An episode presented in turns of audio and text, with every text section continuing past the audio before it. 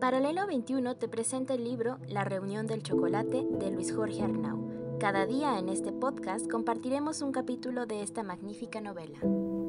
25. 1815. Manila. Junto con ese grupo de desventurados, Genaro murió cada noche durante aquella travesía. Un océano turbulento lo azotaba contra las paredes del viejo cacharro, que flotaba de milagro, mientras la sal perforaba las escaras ocasionadas por los grilletes en sus piernas, haciendo más profundas y dolorosas las heridas. Los piojos celebraban con saña el abandono de aquellos condenados, y el vómito se presentaba con festiva frecuencia a exhibir el drama del viaje. En sus peores recuerdos estaban la sed que lo enloquecía y el miedo a las enfermedades que, según decían los marinos, mataba a la mitad de quienes se aventuraban al otro lado del mundo. Entre los crujidos de las costuras del barco y los golpes de las olas contra su costado, sobrevivió el paso de la semana recordando a sus amigos asesinados en la batalla del llano y esperando la llegada de un milagro de los que, le habían asegurado, Dios tenía reservado para quienes seguían sus designios. Aburrido, temeroso, agónico, dedicó las mañanas de calma a conocer las otras historias que pendían de la misma cadena. Tres desertores, dos revolucionarios que habían luchado al lado de Mariano Matamoros, un hombre que había atentado contra el virrey, un par de asesinos a los que el cerebro no les funcionaba con la propiedad requerida, un hombre que solo dejó de llorar cuando se murió en el trayecto, otro que lo siguió seis días más tarde. El último de la línea era Bernabé Pinto, herrero michoacano, ligeramente visco, quien había conocido al sacerdote iniciador del movimiento por el que los arrojaban a las islas asiáticas, Miguel Hidalgo.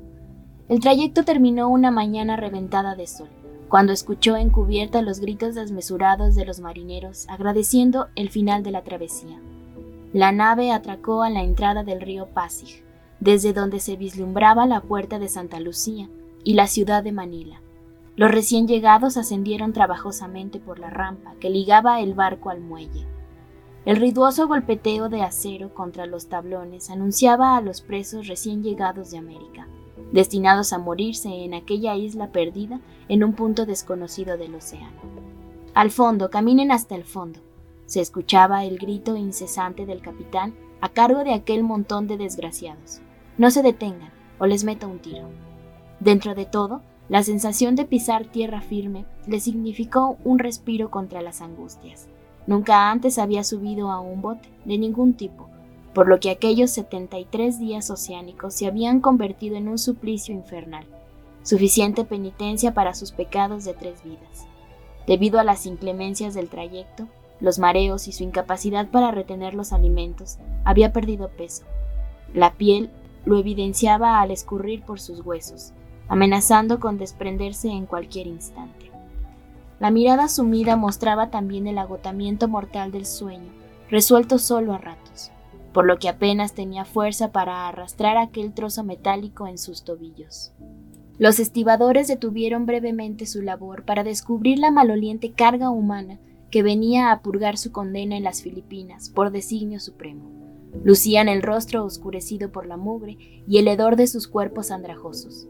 Hacinados durante dos meses en una minúscula bodega en la popa del galeón que los había trasladado desde la Nueva España.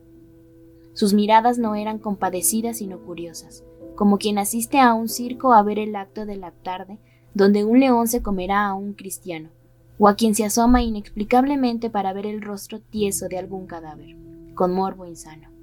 El famélico espectáculo, sin embargo, no poseía el atractivo suficiente para merecer más de un par de segundos de atención. He dicho que caminen hasta el fondo con un carajo, gritaba el militar a cargo, meciendo despreocupadamente el rifle. Otro guardia los esperaba junto a una carreta desvencijada, indicándoles con la misma militar dulzura que aquel era su siguiente transporte para el último trayecto hasta la prisión. No habían tenido tiempo ni de reconocer las nubes, ni de mirar los árboles lejanos o el oleaje que se acostaba a la orilla de la isla. Todo fue tan rápido como se lo permitieron los grilletes, y la velocidad del anciano casi ciego, acusado de matar a dos clérigos, que arrastraba los pies al inicio de la columna. La guarnición estaba dispuesta para la bienvenida con la tradicional frialdad de todos los días. Un hombre enjuto, casi minúsculo y gris completo, revisó la lista para quitar de aquel documento a los fallecidos. Después revisó entre la escoria recibida para integrar el rostro de cada uno a los nombres impresos en aquel papel. Bernabé Pinto, aquí. José Esteba, aquí. Epigmenio González, nadie contestó. Sin embargo, al terminar los nombres, notaron que el cuarto infeliz de la fila no había contestado a ningún nombre. El guardián repitió el nombre sin escuchar respuesta. ¿Epigmenio González? Genaro recibió un terrible golpe en el rostro que le reventó el labio, justo debajo de aquella pequeña lesión, ya cauterizada por la sal. El dolor le recordó la amenaza. Era su nuevo nombre. Soy yo. ¿Quién? ¿Ese que dijo? ¿Epigmenio González? Sí, señor, yo soy. Una enorme galera desprovista de todo lo recibió sin más sorpresas para la oscuridad pegajosa. No había camastros ni ventanas, solo un pequeño trozo de tierra donde cada uno se acomodó a la espera de la autoridad carcelaria. El alcaide tardó tres días en presentarse ante ellos. Habéis llegado aquí a morir, a menos que un milagro suceda, y no ha sucedido en mucho tiempo. Lo que os puedo asegurar es que morirán sin hacer ruido, porque a los escandalosos los domamos, antes de que mueran, por supuesto. Así que si esperáis marcharse de este mundo, mejor hacedlo sin follones, porque mi paciencia es muy limitada y tan frágil que se rompe suspirando fuerte. Si su vida les importa un comino, decidlo ahora para ahorrar alimento y terminar con todo de una buena vez. Breve, claro, contundente, el discurso de recepción a los internos requirió tres minutos y, por supuesto, no dejó espacio para preguntas. Perdón, dijo antes de terminar. Olvidé deciros que sois bienvenidos.